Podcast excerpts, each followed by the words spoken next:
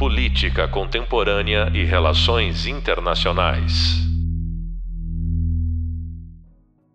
Olá, pessoal, sejam todas e todos muito bem-vindos a mais um podcast da disciplina Inserção Internacional do Brasil. Meu nome é Rubens Siqueira Duarte e esse episódio tem o título A Trajetória Brasileira no Conselho de Segurança, que é vinculado ao tema 2 dessa disciplina. Para conversar sobre esse tema, a nossa convidada de hoje é Mariana Albuquerque. Mariana, seja muito bem-vinda. Muito obrigada, Rubens. Um prazer estar aqui com vocês. Agradeço pelo convite.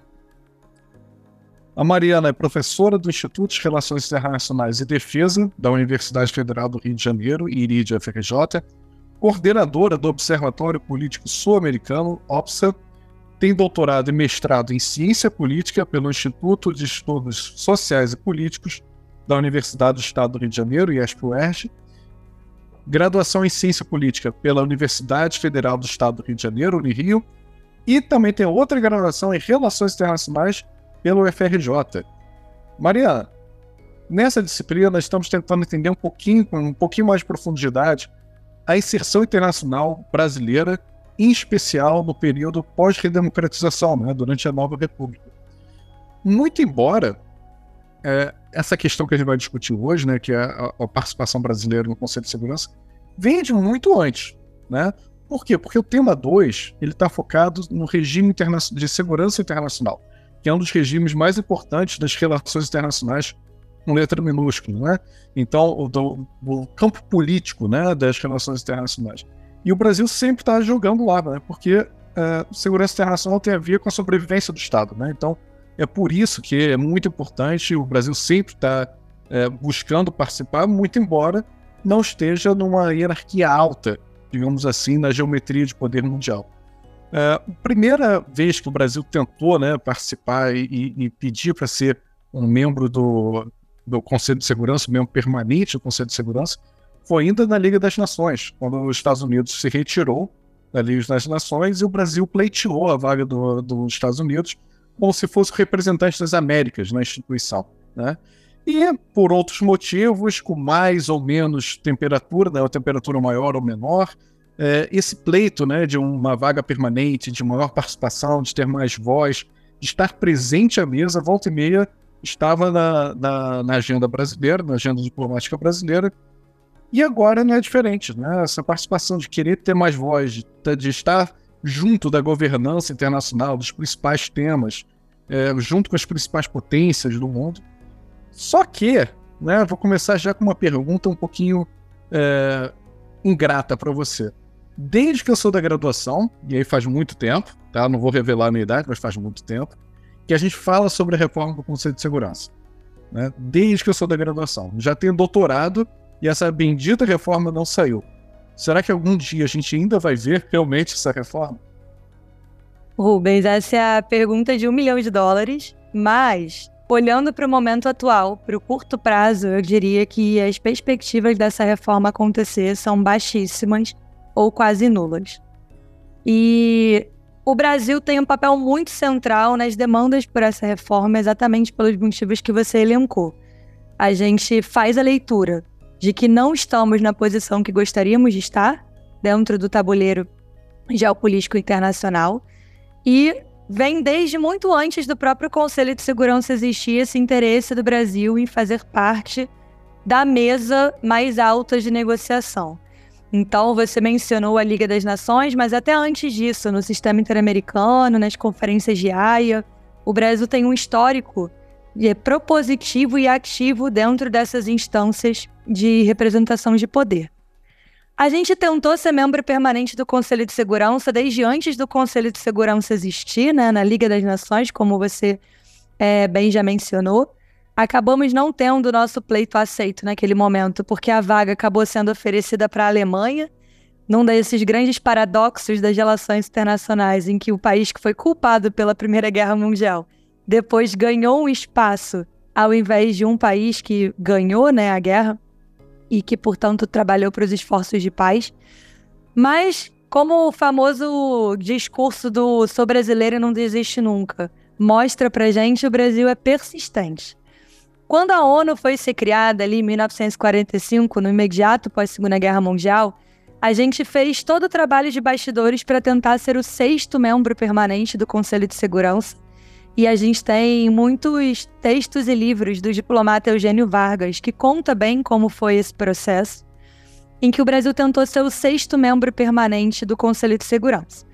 Naquele momento não foi possível, a gente não conseguiu todos os apoios que a gente esperava ter, inclusive dos Estados Unidos que tinha prometido dar esse apoio para o Brasil ali no contexto do governo Vargas, mas acabou que não foi em frente.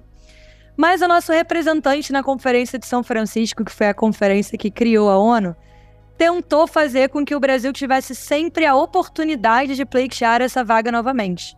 O nosso representante na conferência era um diplomata chamado Leão Veloso, e ele tentou passar a emenda Veloso, que faria com que a ONU convocasse conferências de revisão da sua carta periodicamente. Então, periodicamente, o Brasil teria chances de tentar reformar a Carta da ONU para ser um membro permanente do Conselho de Segurança. E isso se conecta com a resposta para sua pergunta. Por que, é tão difícil reformar o Conselho de Segurança e por que que desde antes de você estar tá na, na graduação, já em 45, Leão Veloso tentou e não conseguiu? Porque para fazer uma reforma do Conselho de Segurança da ONU, a gente precisa fazer uma emenda à Carta da ONU. Porque a Carta da ONU, ela estipula a composição do conselho e quem são os membros permanentes do conselho. Então, para você poder alterar essa composição, você tem que fazer uma emenda à carta. E o procedimento decisório para você fazer uma emenda à carta passa primeiro pela Assembleia Geral, em que a proposta tem que ser aprovada pelo quórum de dois terços, que é o quórum que a, Assembleia Geral utiliza, mas depois isso precisa ser referendado no Conselho de Segurança, o que significa que o poder de veto existe também nas possibilidades de reforma. Então, qual que é a reforma do Conselho de Segurança, prevista ou não prevista, para ocorrer, necessita passar por um procedimento de aprovação dentro do Conselho, em que, se qualquer um dos cinco membros permanentes não tiver interesse, um, que a reforma aconteça, ou dois, que um dos países postulantes é, consiga o assento permanente, cai por terra. E é nessa situação que a gente está hoje a gente não tem nenhum consenso entre os membros permanentes sobre se a reforma deve acontecer ou não, e nenhum consenso entre os membros permanentes sobre se a reforma for acontecer, quem são os países que deveriam entrar nela. Então, no momento de agora, estamos numa grande paralisia, já que tivemos alguns lampejos de possibilidades com propostas concretas que não chegaram a ser levadas para votação, mas que foram debatidas nos bastidores. Mas, long story short, não, não estamos perto de ter uma reforma do Conselho de Segurança. E eu acho muito interessante sua resposta, Mário, porque você colocou duas questões que são importantíssimas para entender por que essa reforma não saiu. De um lado, uma barreira procedimental, né? uma questão de processo. Né? É muito difícil, precisa de muitos votos, precisa passar por mais de, um, de uma instância, né? mas também tem, e você falou muito bem, uma questão de vontade política. Porque isso, você conceder um, uma vaga de membro permanente no Conselho de Segurança significa dar mais poder. Se você estiver dando poder por um lado, você está perdendo do outro, né? Então não existe um, um vácuo de poder, necessariamente para alguém ganhar, alguém está perdendo. É... E aí, dar mais poder para novos membros permanentes significa que os que estão lá atualmente vão perder. E os que não entrarem como membro permanente também perdem vaga, né? Perdem poder. E aí é muita, muita política no meio, né? E é complicadíssimo porque a gente olha a quantidade, né, que o esforço diplomático, a série de barganhas que envolve essa campanha brasileira por uma maior participação do Conselho de Segurança, é, vale a pena, né? Porque a gente está nessa campanha eterna há um século, pelo menos, e você mesmo falou, né? A chance de sair é muito pequena e, e, demanda muito do Brasil. Demanda muito esforço político, muito esforço diplomático. Então, além do reconhecimento, que isso é uma questão óbvia, né? Estar sentado à mesa é um prestígio, é, é ser reconhecido como um ator importante. Quais outros objetivos que o Brasil poderia ter que justifiquem todo esse esforço da diplomacia brasileira é, por ter mais voz, né? Por, por querer estar na mesa? Rubens, essa é uma ótima pergunta porque coloca a gente para pensar muito nos próprios princípios da política externa brasileira, né? Então, também para resumir de cara, minha resposta para você seria que sim, vale a pena e por motivos que vão além de apenas estar sentado na mesa e pelo prestígio.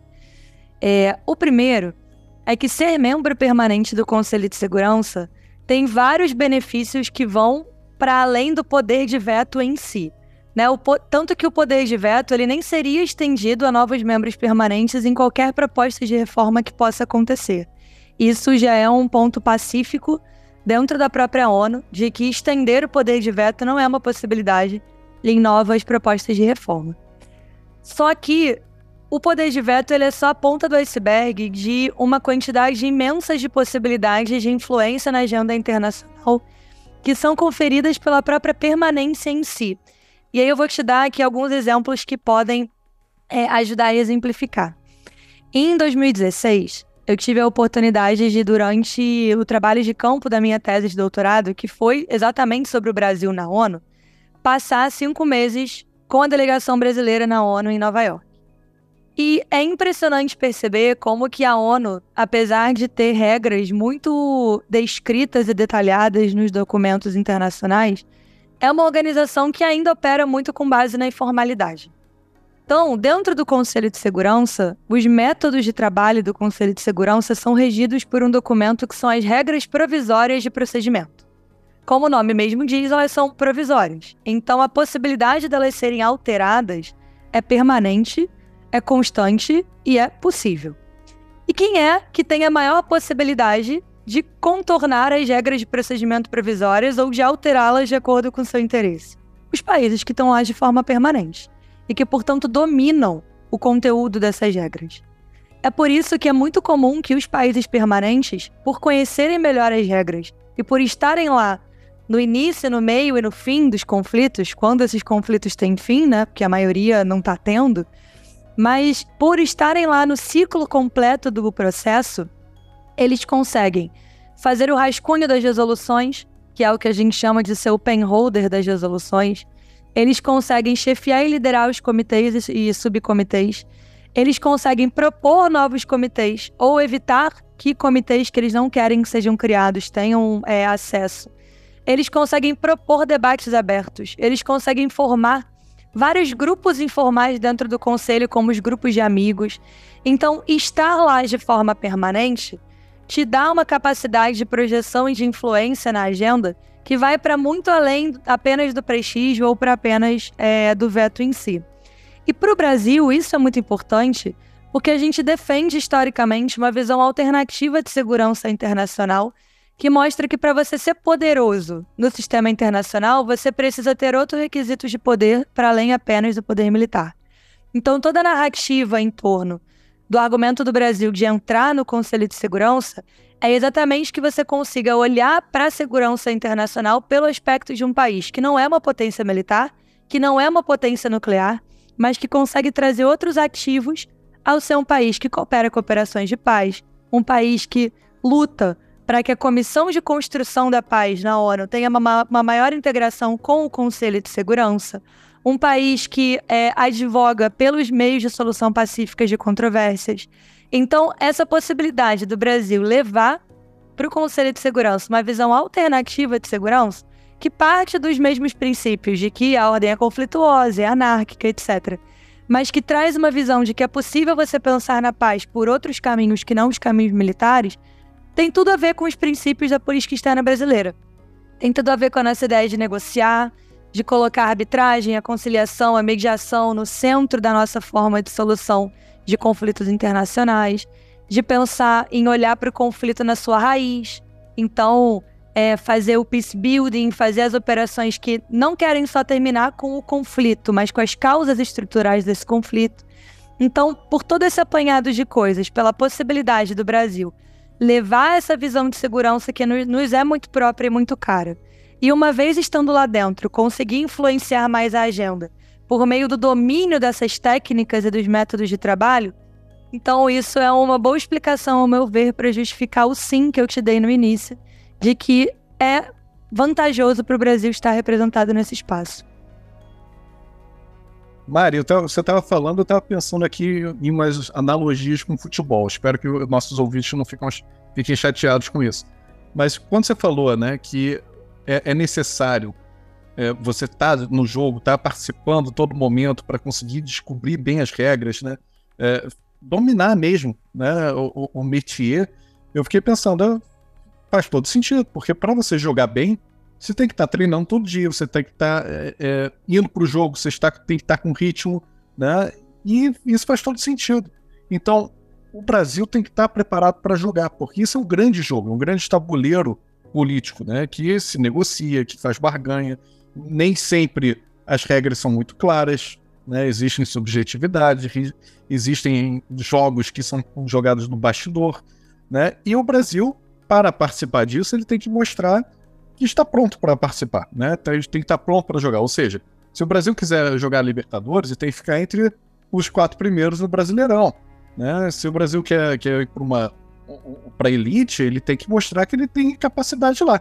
Em, em alguns momentos o Brasil consegue mostrar. Né? Então a gente mostra que a gente participa de vários foros internacionais, em várias instituições, tem uma tradição diplomática fortíssima, é, participou e, é vitorioso dos maiores conflitos internacionais da Primeira e Segunda Guerra, está é, tá sempre no Conselho de Segurança como membro é, não permanente, mas está sempre lá discutindo, participa das missões de paz, né? Mas você falou uma coisa que é muito interessante, a questão do pen holder, né? É, essa, essa, expressão em inglês, né? Que é aquele que segura a caneta, né? Aquele que está lá escrevendo e, uma espécie de relator da, da, da situação, da, da resolução que vai passar no Conselho de Segurança. E isso é um poder enorme, né? Por isso que todo mundo aqui no, no, na política brasileira, quando tem alguma comissão, quer ser o relator, né? O presidente relator, porque é aquele cara que escreve, né? Que decide que vai entrar, o que não vai entrar, como vai ser escrito, qual vai ser o tipo de linguagem. Claro, aquilo vai ser votado, vai ser discutido, vai ser alvo de negociação. Mas você está com a caneta na mão, gera uma certa um prestígio e poder, né? De você estar tá escrevendo, você está decidindo como vai ser lá, você tem uma influência maior. E nesse sentido, né, então a gente já sabe que o Brasil tem várias capacidades e mostra que pode ser um global player né, em várias dimensões. Mas especificamente na questão de ser o relator, de ser um pen holder. O Brasil tem essa capacidade, porque isso a gente só descobre quando você está nos bastidores, né? Você esteve nos bastidores. Como é que você viu isso? O Brasil não só tem essa capacidade, como ele é muito reputado para assumir essa função, Rubens. E aí vou pegando a sua analogia do futebol, né? Eu, como boa rubro-negra, que me acostumei mal a estar na Libertadores nos últimos anos, a gente pode chegar na Libertadores de várias formas, né? A gente pode chegar na Libertadores sendo campeão brasileiro, com Jorge Jesus, etc., bombando, entrar como favorito. Ou a gente pode chegar na Libertadores pegando ali aquela rebarba, né? Aquela última vaga que sobrou porque alguém ganhou a Copa do Brasil e aí sobrou aquela vaguinha para você. O Brasil joga, né, nesse tipo Corinthians, exatamente. E aí nem passa da pré-Libertadores depois, né? Então assim, você pode chegar e passar vergonha também. Mas vamos olhar para o Brasil assim como o Flamengo do Jorge Jesus, né? Um país que quando entra no Conselho de Segurança e como você bem pontuou, entra com frequência. A gente entra e a gente entra com cercado de um respeito muito grande dos nossos pares. E eu digo isso porque o Brasil é, adota né, no Conselho uma, uma proposta muito ativa, muito propositiva. Então, é muito comum que a nossa delegação brasileira na ONU aumente de tamanho quando a gente tem um assento não permanente no Conselho. Exatamente para que a gente tenha mais braços e mais cabeças pensantes para acompanhar todos os itens da agenda. E o Brasil adota, dentro do Conselho de Segurança, mas dentro da ONU de uma forma geral, uma postura de não deixar a cadeira vazia. Então, nem que você coloque uma pessoa apenas de ouvinte, a cadeira do Brasil está sempre ocupada. Então, a gente mostra esse compromisso né, com a agenda internacional, acompanhando todos os debates. E aí, dentro do Conselho de Segurança, exatamente por ser visto como um país que, desde a Segunda Guerra Mundial, não se envolve em conflitos de grandes proporções, um país que não costuma é, usar a força ou apoiar o uso da força no sistema internacional em medidas que vão além daquelas que passam pela aprovação do Conselho de Segurança, como as operações pós-11 de setembro, como agora a operação na Ucrânia também, que a gente pode voltar a falar. Então, o Brasil, dentro dessa circunstância, é bem reputado como um país que usa o diálogo, que usa a diplomacia. Então, é possível que a gente seja sim penholder. Quais são os obstáculos para isso? Os obstáculos é que a maioria das resoluções já tem o seu penholder antes do Brasil entrar, né? Então, assim, exceto se a gente pega uma vaga, né, de um tema que está trocando de penholder ou que começou a ser discutido agora, a chance dessa vaga já estar tá ocupada por um membro permanente é grande. Mas eu vou dar um exemplo de agora, né? O Brasil está no Conselho de Segurança nesse momento, a gente começou esse mandato no ano passado e vai terminar esse mandato no final desse ano. E nós somos os penholders, junto com a Suíça, das resoluções que olham para as questões humanitárias na Síria. Então, para temas que envolvem essa é, ideia de construção da paz, de direitos humanos, o Brasil é sim muitas vezes apontado para ser um penholder. Mas, como eu falei, a gente pode chegar né, na Libertadores e ser o Flamengo do Jorge Jesus ou pode ser o Corinthians. Para o Brasil, ser o penholder desse, desse tema da Síria junto com a Suíça é um pouco ser o Corinthians. Porque ser o Flamengo do Jorge Jesus era ser o penholder de algo que a gente não conseguiu. Que era ser o penholder das resoluções que tratam de reforma e de métodos do trabalho do Conselho de Segurança. É, o Brasil sempre se interessou em ser o penholder desse tema da agenda, para que exatamente a gente pudesse fazer esse trabalho de bastidores, de costurar, para que os métodos de trabalho sejam mais transparentes, democráticos e acessíveis e que a reforma seja sempre uma possibilidade. Mas esse tema ainda não esteve nas nossas mãos. Normalmente, quem é o penholder desse tema da agenda é um país que não tem interesse em ser membro permanente caso a reforma aconteça. Então, só a título de exemplo, quem está com esse penholdership, como eles chamam, esse ano é a Albânia, que é um país que não tem nenhuma pretensão né, de maior projeção de poder dentro do sistema internacional. Mas digamos que essa seria a Major League do Brasil. Seria conseguir ser o penholder de um tema que nos é caro diretamente, tá? Mas estamos agora atuando dessa forma, é, junto com a Suíça, em parceria, que também é uma estratégia que o Brasil costuma adotar muito no Conselho, fazer parcerias com outros países para amplificar a nossa capacidade de atuação. E estamos trabalhando com essa agenda de Síria, que também é um tema muito importante, um conflito que está há mais de 10 anos sendo debatido no Conselho, ainda sem solução, e do qual o Brasil, há 10 anos atrás, quando o assunto apareceu, foi muito refratário à forma como o assunto foi tratado. Então, essa é a nossa possibilidade agora de tentar suavizar e moderar um pouco o tom das resoluções aprovadas em torno da sigla. Não, acho interessante isso que você está falando e, e, com a sua permissão, quero mudar um pouquinho agora o tema, né? Continuando no Conselho de Segurança, porque a gente está o podcast é sobre isso, mas a gente veio falando sobre a reforma do Conselho de Segurança e você puxou para um assunto já atual, é, o comportamento do Brasil no Conselho de Segurança. Então, eu acho interessante a gente entrar um pouco nessa questão, porque o comportamento que o Brasil tem no Conselho de Segurança é muito diferente que a diplomacia brasileira tem em outros foros internacionais com outros temas. Né? Então, por exemplo, quando a gente está discutindo coisas sobre direitos humanos, é, desenvolvimento, mudanças climáticas, a gente tem um comportamento de votos, né? A gente tem um padrão de votos que é histórico, que é tradicional, que está bem enraizado. E, volta e meia, ele não bate com os votos que os Estados Unidos têm, ou os Estados Unidos ou a Europa. Isso é muito raro no Conselho de Segurança. Se a gente olha os votos no Conselho de Segurança, e eu sei disso porque eu li sua tese, é, a gente vê que o grau de associação, né, de, de confluência do, dos Estados Unidos com o Brasil no Conselho de Segurança é enorme. Ou seja, é muito raro os Estados Unidos votar sim e o Brasil não votar sim junto, né? Ou não e não junto, né? Se abster, se abster junto. Então, geralmente, os dois países, eles votam sempre juntos. Isso tem alguma coisa a ver em relação a, ao, ao regime, à natureza do regime de segurança internacional? Ou tem a ver com jogo político no Conselho de Segurança? Como é que você vê esse comportamento brasileiro? Rubens, eu acho que tem um pouco a ver com as duas coisas, né? É, historicamente, exatamente é, pela geografia não mentir, o Brasil sempre precisou levar os Estados Unidos em consideração na hora em agir no regime internacional de segurança. A gente está na América, é, o Brasil está vinculado aos Estados Unidos por diversos acordos interamericanos e diversos acordos hemisféricos. Então, excluir os Estados Unidos dos nossos cálculos não é uma estratégia racional para a política externa brasileira. Mas não é, também não é uma estratégia racional da política externa brasileira excluir outros atores e outras possibilidades. Então, o que acontece normalmente no Conselho de Segurança é que o Brasil converge com os Estados Unidos e, por conseguinte, né, com os, as demais potências ocidentais, que também costumam votar junto, Reino Unido, França e tal.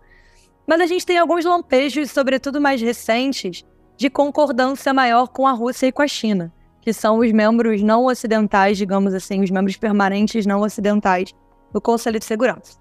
Mas eu diria para você que, exatamente por isso, grande parte do fato do Brasil convergir muito com os Estados Unidos no Conselho, mesmo que em outros órgãos, em votações sobre o mesmo tema, a gente vote diferente, é porque dentro do Conselho de Segurança o custo político de se quebrar o consenso é muito alto. Então, o que acontece normalmente é que o Brasil sozinho votar que não de uma resolução é, que, tem, que interessa especialmente aos Estados Unidos, a gente não tem uma margem de manobra muito grande para fazer isso sem que isso possa se virar contra nós. A margem de barganha não é tão alta como é em outros fóruns. Em outros fóruns, que votam, por exemplo, por maioria de dois terços, se o Brasil se articular em torno de coalizões como o G77, que é a Aliança dos Países em Desenvolvimento, a gente consegue o quórum de dois terços. E aí não interessa como as grandes potências vão votar. Agora, dentro do Conselho de Segurança, para fazer com que uma resolução não passe, a gente tem dois caminhos, né? Ou garantir que não vai ter veto, o que nunca está no nosso controle, por mais que promessas sejam feitas, pode ser que chegue na hora da reunião e o veto aconteça, como a gente tem inúmeros casos históricos. Ou a gente tem que articular os 10 membros não permanentes para votarem não, porque o Conselho de Segurança um dos critérios é ter um quórum de nove. Né? Nove dos 15 tem que votar a favor da resolução. E aí você imagina o trabalho que dá de ter que angariar votos de 10 países, sendo que muitos desses países são aliados automáticos de um dos cinco membros permanentes.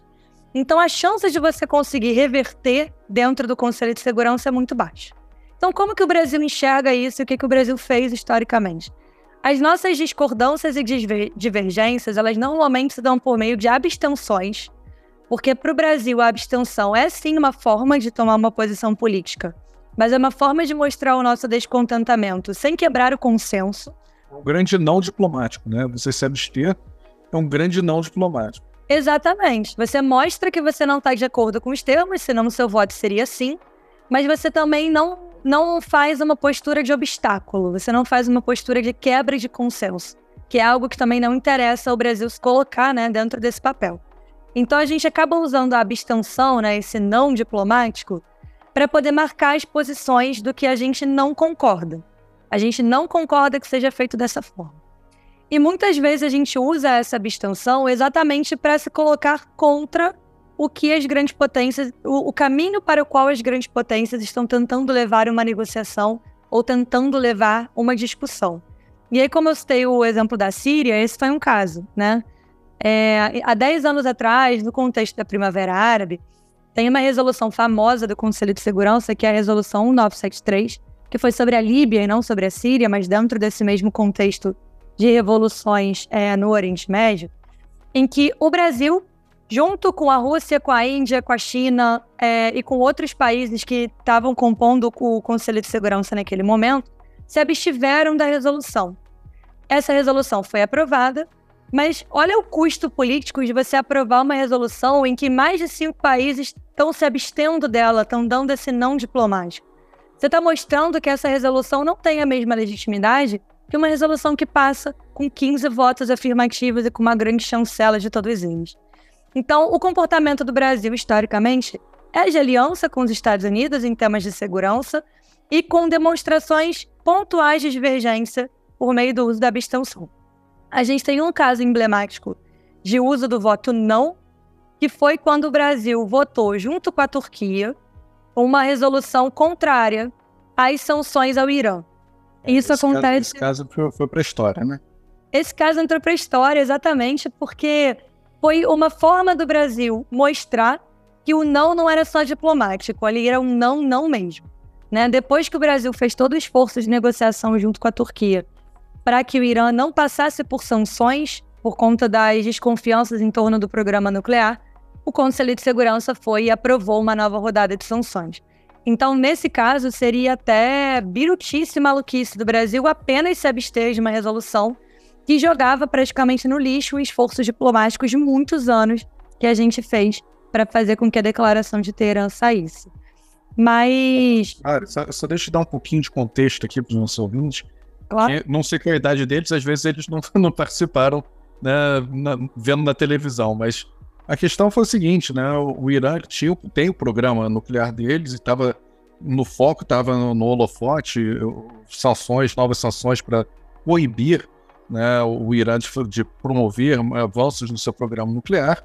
O Irã dizendo que o programa nuclear deles não tinha é, fins, fins armamentísticos, né, bélicos, era somente para fins pacíficos. E a negociação estava emperrada.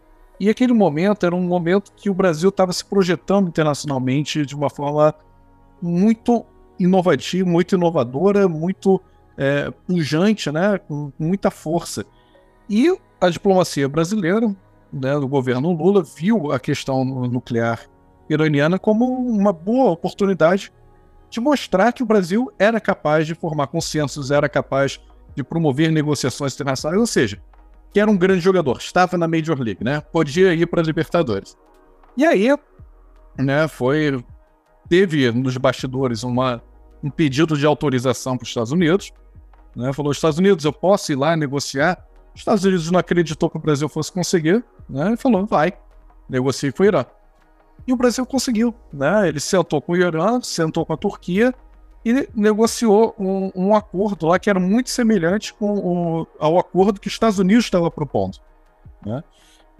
Só que, óbvio, né, o Irã também é esperto. Ele olhou assim, pô, é minha oportunidade de, se eu aceitar esse acordo aqui, eu vou esvaziar e desacreditar os Estados Unidos. Eu vou falar, viu, não sou eu que sou intransigente. É os Estados Unidos que é um péssimo, péssimo negociador. Quando vem Brasil, a gente consegue negociar, a gente consegue conversar. Né? Quando vem Turquia, a gente consegue negociar. O problema é todos os Estados Unidos.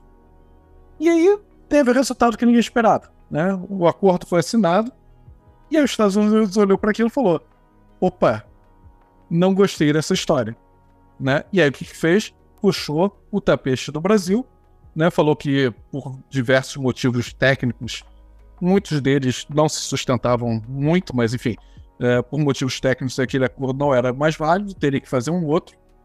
E o Irã falou, poxa, mas eu já negociei e tal, e foi pro Conselho de Segurança, novas sanções, e aí o Brasil falou, pô, não, né? Por questão de orgulho nacional, eu tenho que votar contra. E aí foi demais. Aí os Estados aí Unidos demais. passou de todos os limites. e o que o Brasil fez foi isso, né? Votou não. Foi o grande. Não tem veto, mas foi o que o Brasil pode fazer, né? No Conselho de Segurança. O que mostra que esse jogo também é muito delicado, né? Se você tomar um, um passe falso, às vezes você está querendo se mostrar um protagonista e, e passa de país pequeno, né? Porque o Brasil foi desmoralizado né? nessa, é. nessa história. E aí eu fico pensando nessa tentativa brasileira de se tornar um mediador da guerra entre a Rússia e a Ucrânia. Se uma coisa bem semelhante não pode vir a acontecer no Brasil de novo. É que o Brasil está querendo se mostrar pró-paz, né, e, e, favorecer o diálogo internacional, ser de novo um ator que, que um ator relevante para produzir política internacional, para promover consensos, né? Só que pode ser um tiro pela culatra também, né? Como é que você vê essa questão relacionada à participação brasileira no regime de segurança internacional? Olha, olhando para a Ucrânia especificamente, eu acho que a Ucrânia é um caso um pouco sui generis, né, nesse processo todo, porque tem interesse direto de um grande ator dentro da agenda de segurança internacional, que é a União Europeia. A União Europeia e, por extensão, nesse caso, a OTAN. Então, eu concordo com você que eu acho que talvez não seja o melhor momento para a gente tentar fazer essa busca de protagonismo e tentar mediar um conflito que tem interesses tão sensíveis e tão é, descritos como existenciais por atores que são muito importantes para a gente de manter um bom relacionamento. E, e Rubens, o Brasil não está neutro na guerra da Ucrânia. Eu acho que esse é um ponto muito importante da gente fazer. O Brasil tem condenado a Rússia em diversos documentos internacionais do qual a gente tem votado a favor. Mas o que o Brasil não vai fazer é contrariar os seus princípios históricos de política externa, de não se envolver em conflitos que não sejam aprovados pelo Conselho de Segurança da ONU. Nesse caso, a operação não está sendo aprovada pelo Conselho de Segurança da ONU por causa do veto russo, mas ainda assim já teve outras operações que a gente não se envolveu por conta de vetos de outros países. Então, essa é a postura brasileira e eu acho que a gente não tem que abrir mão desse tipo de postura por pressão do país A ou do país B. E uma outra coisa é que o Brasil não vota a favor de sanções, historicamente. A gente não pode votar a favor de sanções e a gente não quer votar a favor de sanções. A gente teve essa postura em relação a Cuba, a gente teve essa postura em relação ao Irã, no caso da declaração de Teherã, que você muito bem explicou. Então a gente não vai ter essa postura em relação à Rússia. O argumento do Brasil é que as sanções elas afetam muito a sociedade civil do país, sem ter nenhuma garantia de que elas vão fazer com que os governantes mudem de comportamento. Então, nesse caso específico, é, por que, que eu acho que é um tiro no pé, né, o Brasil tentar se meter nisso? Porque a gente vai entrar numa briga em que existem argumentos muito polarizados para um lado ou para o outro, e no qual eu não acho que a gente tem que se colocar como uma parte interessada. Porque os europeus e estadunidenses, por conta dessa postura do Brasil que eles consideram pouco engajada ou dúbia ou ambígua, talvez enxerguem no Brasil não um ente neutro dentro desse conflito, mas sim como alguém que tem o interesse de levar para frente uma agenda de sul global, por se envolver com a Rússia, com a China, com a Índia e outros fóruns internacionais.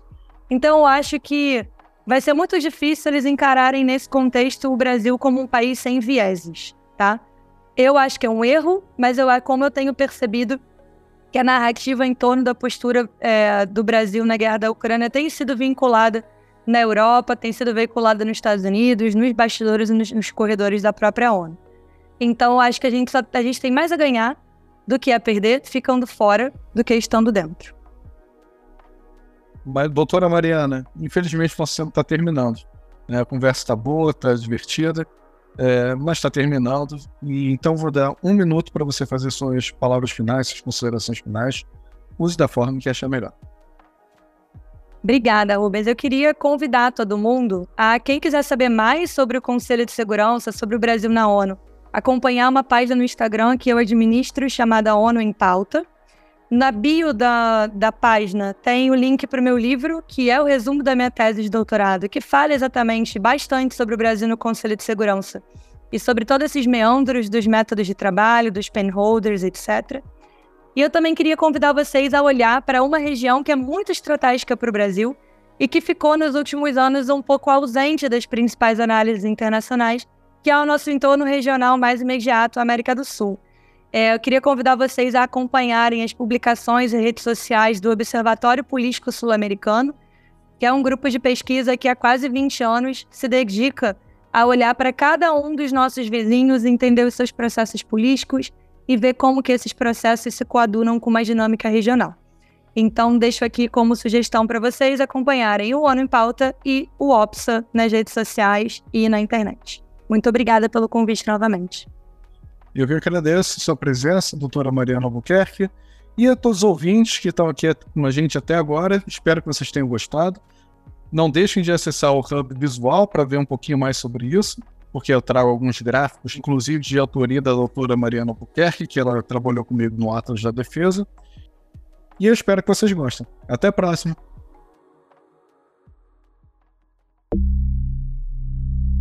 Política Contemporânea e Relações Internacionais.